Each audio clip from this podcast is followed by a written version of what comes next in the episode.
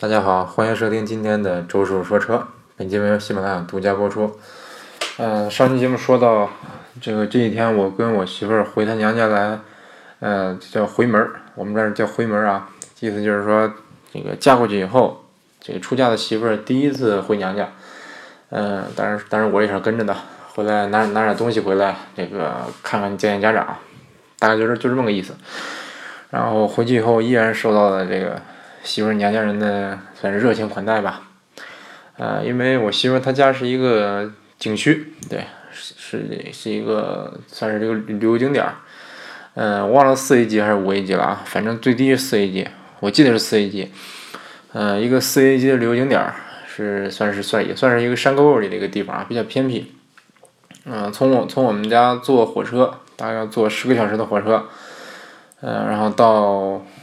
到他们所在的那个地级市，然后从这个市再坐这个算是大巴吧，坐大巴，嗯，然后到他们他们他们这个山所他们这个景景点所在那个镇上，这个镇也是一个某某山，比如说二狗山，或者二郎山，对，比如说是二二狗山，然后到这二狗山镇，这个二狗山镇这有个景点，这个景点叫二狗山，然后如果我可以想玩的话，可以直接从从这个镇去去这个二狗山里去玩，然后他们家所在这个地方叫。呃，假如说叫二毛山，对，从二狗山再到二毛山走，还需要走一段距离。他们这儿应该算是一个在在我们平原地区的这个叫法，应该属于乡吧，可能属于乡或者村。呃，但是在山里，它就是就是一个山了。他们这儿每个乡、每个村都是一个都是一个山区，都是一个景点，所以他们这儿也是个景点。就假如说就叫二毛山，对。然后他们家这个地理位置还不错啊，这个是进山是一个。比较大的停车场，然后他家就就正好把这个停车场边儿，呃，就是他们这儿叫应该叫农家乐，就是自己家有有旅馆，呃，有大概他们家房间不多，十几个房间，有标间、大床间什么，这个有有自己的旅馆，然后有个小超市，然后有个院子，就是有有间大桌子可以在这吃饭，嗯，就是简单说就是农家乐，还有 WiFi，之前我第一次来的时候没没 WiFi 的啊，然后我还。我还是感觉不太满意，这次这次有 WiFi 了啊，非常满意，嗯，打满分。哎，总之欢迎大家来这个二毛山来玩啊！啊，其实它不叫二毛山啊，这个，呃，至至于这个名名字我就不透露了，那个有有做广告的嫌疑。总之就是来这儿就受到了受到了这儿这个受到我丈母娘热情款待。因为大家知道山里的这些这些山里的人民呐，都是非常热情淳朴的，非常热情。你像我们之前来就是有一次我们。我最最最最最开始大学的时候跟我媳妇谈恋爱的时候，那时候我们大学一个班的，跟我们班一个男生，我们宿舍一个男生，我们仨人来，啊不是三人，我不算我媳妇，我俩人来，算上，反正当时当时我记得就没几个人，我俩，然后他爸他妈他弟五个人，他就能给你做十个做一桌菜，做七八个菜，啊这次是我们就我们仨人吃饭，就我们仨人吃饭，这个他爸不怎么吃，就我们仨人这个他也是给做了六个菜。啊，但是说我我这周周师傅也比较爱做饭啊，为了展现周师傅那个勤劳勤劳这个勤劳朴叫什么勤劳朴实，呃，反正什么什么的体为了体现我这些优点吧，为了，显摆显摆。本来我是想显摆显摆的，但是给他打打下手啊。这个周师傅想也想露一手，做两个菜。然后丈母娘说：“你去，那那你把这个炸了吧，正好锅里有油，让我把这个炸了。这个是一袋黑色的东西。”我还不知道是什么，我一看，我估计是木耳吧，看着很像木耳啊，就像干木耳一样。哎，我说这木耳不用泡，直接炸呀？他说没事，直接炸就行了。炸了以后特别好吃。我说我说那行，你炸炸吧。就拿出来以后，就就从那个袋里拿出来，摸起来也很像木耳啊，就往里一扔，就就就正常炸嘛，就跟炸这个炸那什么似的。然后然后这个放放进去以后，把它混了散了，我看哎，这形状有点怪啊，这形状不像木耳啊。这是什么形状？这就好像是，但想到这儿我就感觉心里一紧啊，哎，有点像虫子呀，有点像这个像蚕那样的，像这个知了，呃，那个肚子还是肚子一节一节的。然后这个反正反正当时就再仔，这个反正我我也没有仔细看啊，我就我就问问了他一句，我说这这什么东西啊？然后然后丈母娘说这是，这是一种山里的那种蛾子，呃。是，我还我还有点纳闷儿，是，我我又问了一句，是是飞的那种蛾子吗？他说是飞的那种蛾子。哎呦，我当时心里一紧呐，这是不是就一一飞扑啦扑啦掉粉那那那蛾子，这也能吃啊？我第第一次听说这玩意能吃啊，反正他说哎这挺好吃的，挺好吃的。我当时起来行，那好吃就好吃吧，我就给它盛到盘子里了，撒点葱，然后到了吃的时候，他吃的时候这个我还是有点拒绝的，先让我媳妇儿吃，我说哎你尝尝这好不好吃？他说你是不是不敢吃？我说我当然敢吃的，我先让你尝尝。然后他他就很很淡定的尝了一下。话说话说这个。我这这要夸一夸我媳妇儿啊！一般来说，有的女生都女生不都是怕虫子、怕乱七八糟的东西、怕狗、怕动物，是不是？比如说怕西湖帘儿，西湖帘用汉语怎么说？就是壁虎，对，怕壁虎。很多女生怕壁虎，因为我妈我妈特别怕壁虎。嗯，这个很多女生都怕这个嘛，但是我媳妇我媳妇儿就不怕，她一她也不怕老鼠，但是他怕蛇，他怕蛇啊，这个。算是个小秘密，他怕蛇。除了蛇以外，他怕什么啊？对，他还怕鹅。对，他还他除了蛇以外还怕鹅。据他说，鹅很厉害，我也听说鹅很厉害，但是我没招过鹅，我不知道鹅多厉害。他们说，鹅一个鹅发起怒来，一个这个藏獒都打不过，我不知道是真是假。反正这个，反正他他说的，他他特别怕蛇和鹅，但是其他东西他都不怕。上大学的时候，有一次我买了，我当时买仓鼠，买什么呢？那自己养。当时周叔也是比较个性啊，别人养狗，我养仓鼠。开始养仓鼠，养荷兰鼠，后来就养这个买了只蜥蜴。我因为我当时是脑洞一开，就寻思着我买个蜥蜴，买个仓鼠。然后当时我我我们楼上学长有家里有猫，不是宿舍里有猫。然后我我们宿舍有男生养狗，我寻思这四种东西放在一块儿，它会会是一个什么？会是一个这个这个这个什么场景？反正当时就买了个蜥蜴，但也不贵，二十五块钱。嗯，我开始以为是能变色的，但是后来发现发现那个蜥蜴不能变色。嗯等下这有虫子，我抓一下啊。行，捏死了。嗯，总总之那个蜥蜴不能变色，就是就是很正常的蜥蜴啊，就是还很不是很大那种蜥蜴。然后也买了蜥蜴以后，我寻思着，哎，这蜥蜴它吃什么呀？但是当时当时那个卖家说，它吃面包虫，你就买面包虫嘛。买了一堆面包虫，然后买了以后发现它不吃，真不吃。就是后来我知我我知道啊，就是后来是发现它不是不吃，它它会吃的。反正当时那个这个西这个我把面包虫放他放他那个面前啊，他他不吃，他就一脸一脸懵逼的表情。我放他哪儿他都不吃。后来说，后来朋友出出主意说，你拿个绳拴着，你看他吃不吃？然后拿绳拴着，他也不吃，就是不吃，就是不吃。你拿把虫子怼在他嘴边儿，怼到嘴里他都不吃，就就就一脸懵逼。这这个蜥蜴什么表情大家也知道啊，就瞪着眼，眼也不动，就就就就就那么那么个状态。后来有一天，我发现，哎，它吃。有一次，我把我发现面包虫放在它前面，大概这么十厘米的地方，还是几厘米的地方，它吃。它走过去，啪啪啪两两步过去，啪就给就就给吃了。后来发现，哦，还是吃的。反正我总之就这个蜥蜴啊。当时我们有有个小小狗，有个猫，有有有那个仓鼠，嗯，还还有这蜥还有蜥蜴，放在一个箱子里。当时我做手手特别巧，我用那鞋盒子呀、面包方便面箱子呀。矿泉水箱子呀，就是给它做了一个又又剪剪啊，然后粘粘的，弄了一个大概半米高，对你没听错，半米高，嗯，半米高，然后大概有一平方米大的这么一个大笼子，大大其实纸箱做的啊，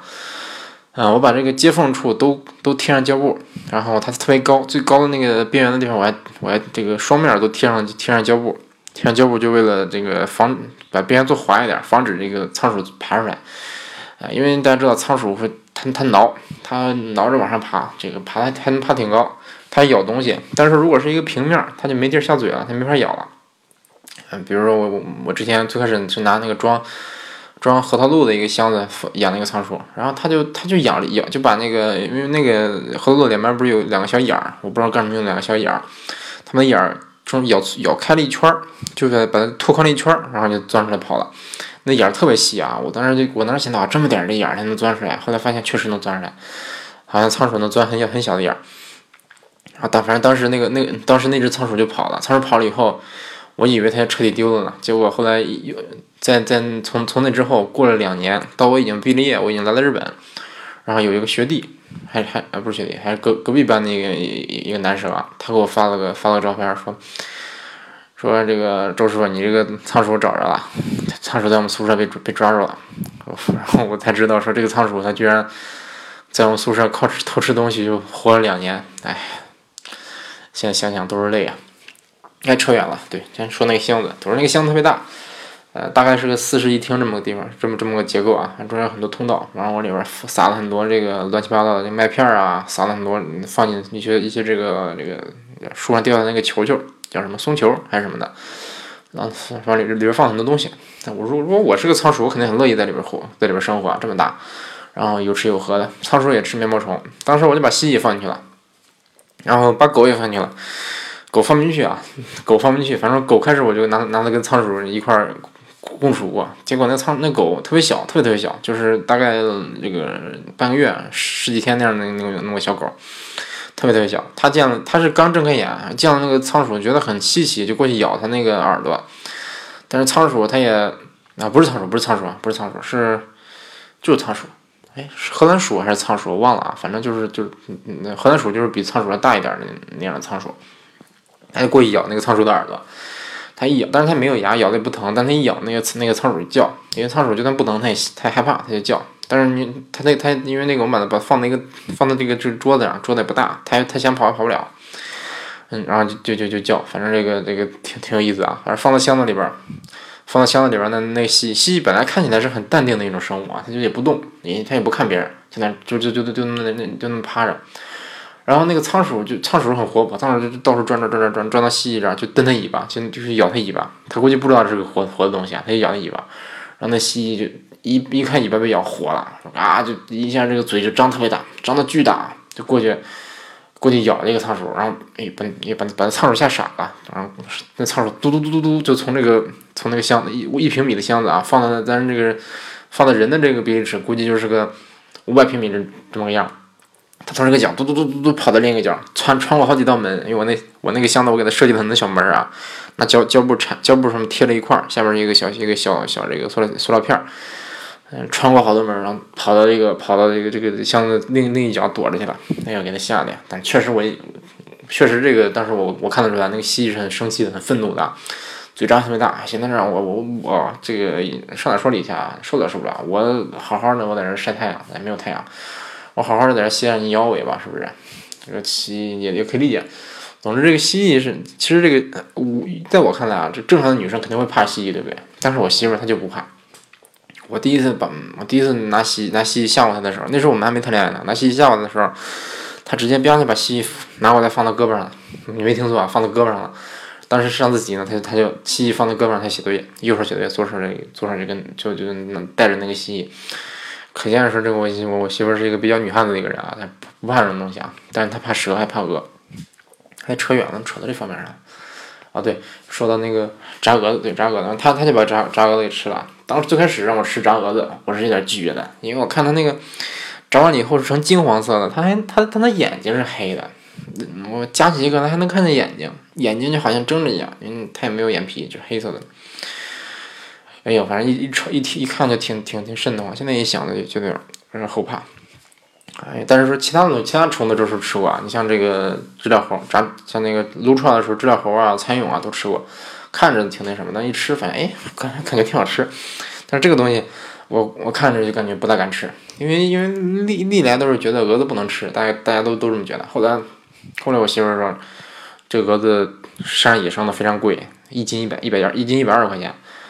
我勒个去！我一听一斤一百二十块钱，妈呀，这一盘就得二百块钱，哎呦，吓哭了，赶紧，然后我啥啥都不想了，什么心理负担都没有了，就把一盘都吃了。其实真挺好吃的，其实，哎呀，不能说好吃，反正炸吃起来就像就跟炸虾差不多一个味儿，但是它皮没有那么厚，嗯，但这个这个蛾子也不带翅膀的，翅膀被剪掉了，然后也没有手也没有腿，就就一个肚子，还有身子，还有脑袋。反正反正就就就吃一盘，大概感觉还蛮好吃的啊。反正据说这个这个营营养营养这个营养含量挺高的，全蛋白质什么的。然后反正我媳妇儿带我带我见了不少世面啊。之前之前我我我是在城市长大的，大家都知道六十套房，嗯，六十套房，嗯，从小到大没有没有吃过草，真的，我不吹牛，从小到大我就没吃过草。然后我媳妇带我吃了草。他教我怎么吃草，哎，这这这个，我挺感动啊。倒不是不是吃，不是说所有的草都能吃，我也不知道那是哪种草，反正有绿色的杆儿，绿色的细长细长，特别尖，特别长，看起来像草一样，看起来跟草一样，吃起来吃起来其实并不是太像草。嗯，我我反正反正这个，我估计估计听咱节目的朋友里边，可能是可能有从小吃过这种草的，我也不知道叫什么，大家知道的话可以告诉我，可以跟我说一声。我倒是听说，我们那小时候，爸妈小时候吃高粱杆儿，啊，高粱高粱杆儿那边红的，好像听听说那个能吃。他说他说他小时候，我媳妇说他们小时候就吃这种草，就把那个外面那层一层一层都扒掉，扒掉以后中间是一个中间一一小节白色的像麦穗一样的东西，然后尝了尝甜的，有点甜，但是也并并不好，这并不怎么好吃啊。可见说，可见说他们这个小时候可能没什么娱乐措施，只能只能吃草以为生。嗯，反正挺有意思的啊，把这个包一包一包吃那东西挺有意思的。然后他带我去摘槐花，槐花是槐花这我们也有，但是我听说过，但是没一直没吃过。嗯，关键是我恐我恐高症，他们摘槐花那个地方是在一个半山腰上，但是那个那个小山也倒也不是说太陡啊，大概就有个从山顶到山脚下也就有个二十米那样。也就是这么七八层楼高，七八层楼高吧，这么高度。然后它它是就是刚才我说的停车场那个平台边缘直接下去就有有就就是一个一个小山。然后他用就用木头捆了个梯子，不是木用木头和铁丝这么绑绑绑绑个梯子绑到一一节上，绑到一节这个半山腰上，然后顺着那个梯子下去，然后那下面有几块大石头，然后站在那儿有那儿有一棵槐花槐树，嗯。然后我丈母娘带着我，带着带着我媳妇儿去摘槐花，拿一个钩子钩下来，用手用用手撸，一撸就一堆，一撸就一堆，然后我们撸撸了一大步的，哎呀，当时给我吓尿了呀！这个周叔本来有就有恐高症，怕高，还有，反正反正当时就就摘摘槐花的时候，给我给我吓够呛。反正摘了以后，他们说槐花槐花能直接吃，我尝了尝，挺甜的。然后拿回去以后，这个摘回去以后，我丈母娘就给就给他做了一一锅这个槐槐花煎饼，就是。就跟正常的煎饼一样，就跟正常的那个鸡蛋饼啊一样，就把这个槐等于就把槐槐花放进去，反正还挺好吃的，嗯，有股甜味儿，然后也有咸味儿，反正槐花这个我之前有印象，好像是是不是吃过，但是之前没摘过，我们那槐花现在也不多了，而且周叔从小这个，嗯，就是在城市里长大的，虽然老家是农村的，但是平常不怎么回，并并不怎么回去，回去也是 可能回去待一个暑假，或者说待一个寒假，或者回去待几天那样，待个周末，嗯。然后小时候周叔的娱这个娱娱乐活动很少啊，我那时候在老家就当时那个院里有很多，院里很多月季花，月季花、玫瑰，然后有个石榴，有个无花果，有个葡萄啊，不是后院有个无花果，后院还有两棵大枣树，特别高，前面是一有葡萄树，有石榴树，然后有这个各种花。我爷爷奶奶小时候，我小时候我爷爷奶奶养很多花，那时候。我我印象中回去的时候，经常就就就花花都开的比较旺盛嘛，然后就有很多蜜蜂，蜜蜂就飞来飞去采花蜜。然后那时候周树也比较小嘛，那时候也比较比较二，我就喜欢抓蜜蜂。他周叔很聪明，的不会拿手抓。现在想想，他是这个智商真爆表啊！我那时候那个我家有很多针管，可能是可能是我爷爷打针打针打剩下那种针管没什么用，我就把针头拔下来，就剩针管。开始玩吸水呲水玩，拿那个水呲花。后来玩玩玩腻了，发现，哎，我抓蜜蜂吧，我就把针管这个那活塞拔下来，就是拔拔拔拔，砰一声拔下来，然后针管不就空了吗？我就拿那个针管去扣蜜蜂。那可能有有朋友会说啊，你你扣怎么扣得住？人飞着呢，这管那么小，啊，这个这个是有技巧的。比如说它它进这个花儿里边去采蜜，这个花的口不大，你就把这个直接把这针管。对准那个花的口，然后它飞，它这个采完蜜就直接往上飞，往上一飞就正好自己就飞到针头里边去了。然后你看它飞起来以后，就就把这个活塞给扣上，这样一个针管里就装了个蜜蜂。有时候一个针管里我能装装进仨蜜蜂去，然后装很多蜜蜂就就就各种玩，往里面吸水啊，淹死呀，或者是有时候比这么说比较残忍，有时候会会给它用那个针管给它推死。哎，现在想想有点，现在想想真真的挺挺那什么的，挺过意不去的啊。啊，那我就跟这些蜜蜂道个歉，对不住。嗯，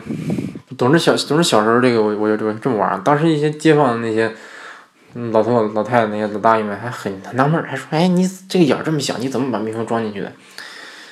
哎，可见这个智商的差距哈。这个他们居然觉得我会把蜜蜂从那个针头那儿装装进去，哎，好吧。呃，所以说这可见周叔从小就比较聪明啊，确实比较聪明。反正小时候我一般就是玩玩这个，玩蜜蜂。然后那时候我爷爷小时候。他有时候给我做风筝，有时候给我做弹弓，有时候给我做弓箭，就是，嗯，做弓箭就是从笤帚上削一个小一个小小棍儿下来，因为笤帚是那好像是竹子做的吧，它比较有那个，不是笤帚，扫帚，特别大那种大扫帚，因为它它有比较弹性，他就给我找一个比较均匀的，然后两边两边拴上绳，然后射箭玩。因为我记得农村那时候有很多秸秆儿，就是黄色的那种，我也不知道是什么植物啊，反正就是细长细长的，挺挺硬。嗯，一好好像他们拿那个拿来做篦子，篦子我不知道你们知道知不知道是什么，就是就是包饺子时候放在饺子放在那那上那上面是用一些细长的条编起来那这么个大盘子，木头的。用用那些秸秆当当箭射，但是反正当时现在想想当时挺有意思啊，那射挺远，因为那个但秸秆很很轻嘛。后来我这个越来越稍微大点儿了，发现把秸秆上绑个钉子，或者说戳个钉子进去，这样它那个箭能射得更稳点儿，不然秸秆射下去它就飘了。然后小时候我爷爷跟我下象棋，那时候哎那时候我爷爷跟我，因为我爷爷的下象棋技术是非常高的，还是相当相当高的。那个像比如我爸爸，像我爸我大爷。都是比较会下象棋，他们俩也经常下，然后也他们也跟我爷爷下，但是我爷爷的水水平就比他们还要高很多，我大爷要比我爸高很多，哎不对，我我大爷好像玩象棋玩的不还不如我爸，我忘了，反正他们都是水平属于对我来说属于水平很高的，从小到大我从小我我爷爷就经常经常教我下象棋，我现在记得挺清楚，当时我我玩他象棋那个红红的那个那个棋的车丢了一个。然后，因为我爷爷小时候好像会做木匠，我爷爷以前是个坦克坦克工厂的一个，是一是一个工人，啊，后来也慢慢慢当领导了。然后，最开始是个坦克坦克厂的工人，所以说他动手能力比较强。然后他就他就像我家那些柜子呀什么的椅子什么都是他自己做的，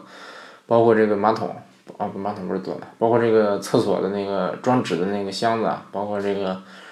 反正各种厨子都是他自己做的，他就自己做了一个做了一个红锯。他就把一个应该是把一个木棍儿，然后反正是磨磨磨磨成跟别的棋子一般大，然后漆上红漆，然后这上面用涂改液，我还是不知道是什么不什么不知道是什么，可能涂改液写了个车，就是周叔说车这个车，也有人叫周叔说车啊，其实说车就是这么个车字儿，然后但但他非常这个这个棋子放上去非常有违和感啊，因为。别的棋子是红色的枣红色的那种木头，它这个是个鲜红色的这个一个车，然后那个字儿是白的，总之就跟别的棋子儿一比特别扎眼。从小我就是玩这套象棋玩大的，然后当时我爷爷还自己自己做了一套那个棋盘，棋盘也自己做的，那时候家里比较穷，反正我记得从小从我开始记事开始。我爷爷就跟我教我下象棋，那个时候我我其实象棋技术放到现在我都觉得挺渣的啊，因为从小到大我因为我爷爷其实他水平高得很，嗯，这个高到什么程度呢？我刚才说过，我爷爷我爷爷比我大爷强强很多，强到他都不愿意跟他玩儿。然后我大爷跟我爸比我爸强一点，他们有时候能下下下不相上下，但是我大爷经经常能赢多一点。我爸跟我玩儿，我爸跟我玩儿，我我基本上走都走不了几步啊，可能是二十步就输了，十几步就输了。就是水平差很多，包括包括后来我跟我跟我大爷玩儿，他都是我一下走三步，他就他就说你这不会玩啊，别玩了，他不跟你玩儿。他他他都是都都这这么这么个这么个表表现。但我爷爷他他就特别有有这个耐心，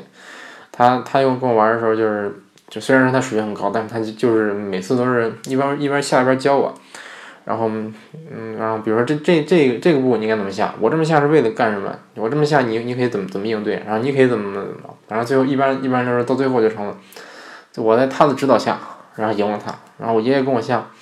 下下下棋下这么多年，从可能从我小时候从几岁开始下到我十几岁，嗯，我印象中还不是印象中啊，我记得很清楚啊。周叔记性非常好，他没有赢过一次，每一把都是都是都是他最后输给我，最后他或者说他最后自己自己下的下的输输给自己。然后，啊，为什么现在现在这个这么个事儿呢？因为昨天这个，我昨天我又我又跟我这个，嗯，跟我媳妇儿一起下棋，我看那有有象棋，我我说咱咱俩下一局，我媳妇儿也是基本上不会，然后我跟她一下就找到当时的那感觉了，这个就是我水平比他高高很多，但是也不大想赢他，反正我跟他下了三局，也下了三局，然后这个也都都是我，反正反正一边下一边教他嘛，最后也是我输，嗯。所以第一局下到最后，我就是下到最后，我就剩两个士，一个将，一个相，别的别的都没了。他还有一个炮，一个一个炮，一个车。嗯，我就是说，反正反正这下三局都都是我输。然后当时就有点找找着当时那感觉了。现在想其实挺后悔，啊，特别后悔当时这个没跟我爷爷好好学。嗯，当时这个怎么说呢？也小，也也不懂事儿，也不知道说象棋怎么回事儿。呃，也没跟他好好学学象棋，导致现在我我在想跟我爸下，我水平还是差很远。嗯，然后当时我爷爷喜欢，我爷爷是坦克厂的，我当时也不喜欢坦克，直到说现在我才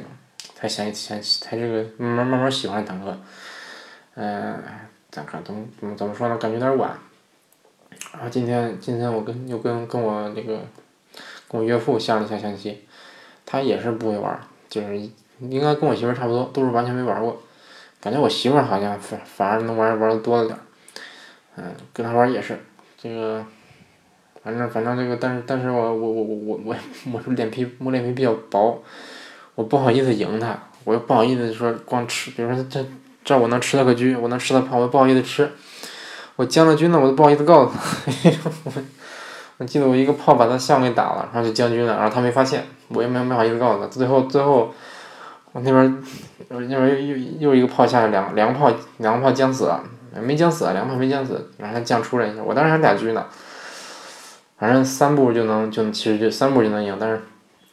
我也不好意思说先跟我媳妇下那么告诉他们怎么走，因为是不是毕竟是我岳父，哎，嗯，这个最近就是这两天下象棋，然后这个勾起了不少童童年的回忆，就就是现在想想，其实小时候，呃，怎么说呢，在农村挺好，那个反正说相相比之下，在城市，但是在城市里长大。啊，可能有其他的一些乐趣啊，但是我也我也计划就是录专门录一期节目说一说，也有很多可以说的东西，但是说这些东西你现在你现在在回忆，就感觉，嗯，感觉你在城市里可以玩的东西，现在还可以玩。包括我我也说过，周叔喜欢玩玩具，但都说小时候没玩够。现在我我我现在这个见到玩好看的玩具，见到好玩的玩具，我还是会买，但是说就成熟一点玩具啊，像车模型啊这类的东西。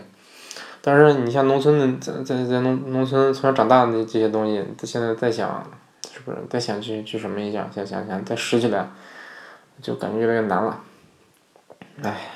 反正这个怎么说呢？之前之前农村老房子现在不怎么去了，唉，唉，也行，